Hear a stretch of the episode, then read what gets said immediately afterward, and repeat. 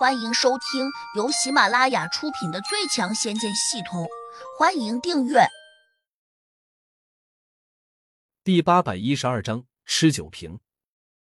王经理看得目瞪口呆，旁边几张桌子的客人这下终于看清楚了，忍不住大声叫好，同时鼓掌。魔小红咂巴了下嘴，不是很好喝。黑风金魔和魔小羊、魔小猪均说要尝一下。胡杨当即给他们一个倒了一杯，三个家伙学着魔小红的模样，也是直接用嘴吸。场中再次响起了热烈的掌声，均觉得这四个小破孩今天表演喝酒非常精彩。黑风金魔舔了下嘴角的酒水，说：“味道太淡，的确不太好喝。”王经理打了个响指，冲身后的服务生说：“拿白酒，度数最高那种。”很快，几瓶标着六二度的白酒端了上来。黑风金魔和魔小红现在知道怎么开酒了，所以也就不等胡杨动手，四个家伙一人拿了一瓶，拧开瓶盖便往酒杯倒。这次拿过来的白酒比较高档，所以不能像洋酒那样一下倒出来，而只能少量的往外倒。这让四个家伙很不爽，尤其是黑风金魔，一着急竟直接把瓶子塞进了嘴中。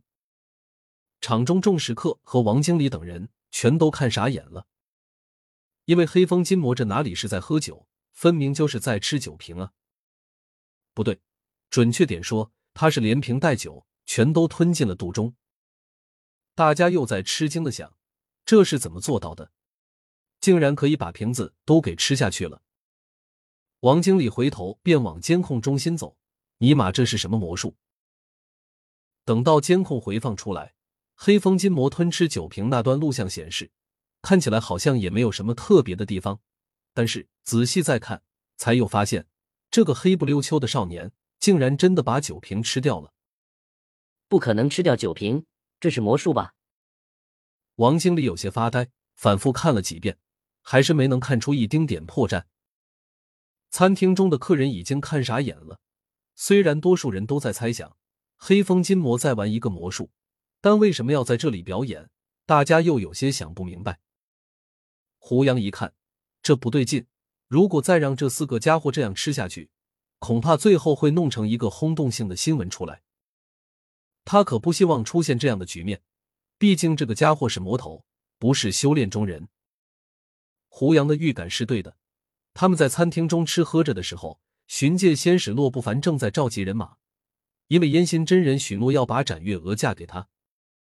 只是展月娥好像不太愿意，听说他心里装着胡杨，这让洛不凡心里很是郁闷。虽然大罗金仙因赤一再交代，叫他不要去招惹胡杨，但现在他必须想办法治一治胡杨，不然展月娥无论如何也不会心甘情愿的嫁给他。洛不凡需要找一个突破口，只要抓住了胡杨的把柄，事情就好办了。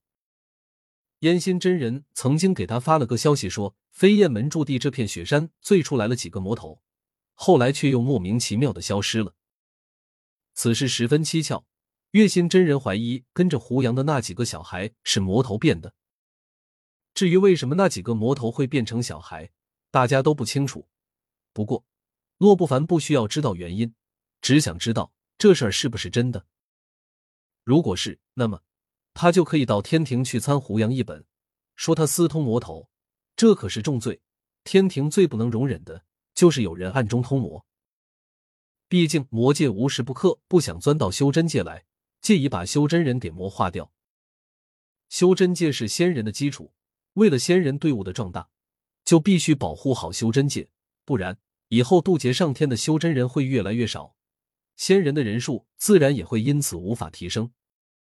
洛不凡不是特别在乎魔界破坏修真界，因为那是仙界该管的事情。他现在只在意一点，那就是抓住胡杨私通魔头的把柄。谢蛮子、万无权，你们去帮我做一件事。洛不凡把混阳门和灵宝门的两个真人叫了过来，吩咐道：“能够得到巡界仙使的召唤，显然是件大好事。”谢蛮子和汪无权二话不说，立刻满心欢喜的答应下来。不知仙使大人需要我们做什么？谢蛮子问。你们跟着胡杨，看那四个小孩子是不是魔头变的。洛不凡沉声说：“剑士大人，我们怎么知道那四个小孩子是不是魔头？要不你给我们一件法宝吧？”谢蛮子嘿嘿的笑道：“不趁此机会捞点好处，还等到何时？”洛不凡一怔，突然反应过来，在这之前，月心真人和烟心真人都说过，跟着胡杨的那四个小孩子身上没有散发出臭气，他们也没有变换出恐怖的魔身，因此。单单用神识去查看，已经不容易辨别那四个小孩子是不是魔头了。我这里也没有特别的法宝，不过有一点，魔头总改不了吃人的习惯。洛不凡想了想，便说：“你们只需要跟紧他们，我相信狐狸尾巴总会露出来的。”谢蛮子有些为难：“剑士大人，胡杨那家伙不好对付，他要是发现我们跟着他，恐怕会对我们不利。”汪无权也附和道：“是啊，胡杨手上法宝多，我们根本打不过他，而且也跑不过他。言下之意，一旦惹恼了胡杨，只怕他们会被胡杨修理的很惨。”洛不凡迟疑了下，心里其实也知道会出现这种可能。你们只需要远远的跟着他，我这里有一个窥视宝镜，只要你们距离他不超过十里，就能从镜子中看到他的情况。十里，如果他距离我们超出了十里，那我们到哪里去找他呢？谢蛮子皱眉问：“我会用搜寻宝镜给你们提供他的具体位置，只要你们跟丢了他，立刻同我取得联系，我便用搜寻宝镜给你们指明他的位置，这样最好。如果发现那四个小孩子吃了人，我们是不是第一时间通知大人你？”本集已播讲完毕。请订阅专辑，下集精彩继续。